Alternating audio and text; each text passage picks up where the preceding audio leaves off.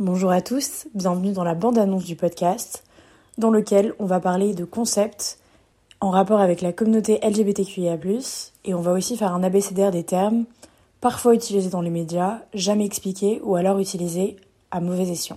Je m'appelle Lily, j'ai 21 ans, je suis une personne queer, je suis étudiante en droit et militante, et c'est d'ailleurs à travers ce militantisme que j'en ai appris beaucoup sur ma propre communauté. J'ai appris des concepts, J'en ai appris davantage sur des événements qui ont construit la communauté queer. Et c'est justement à travers ce podcast que j'ai envie de vous expliquer tout ce que j'ai appris à travers ces années.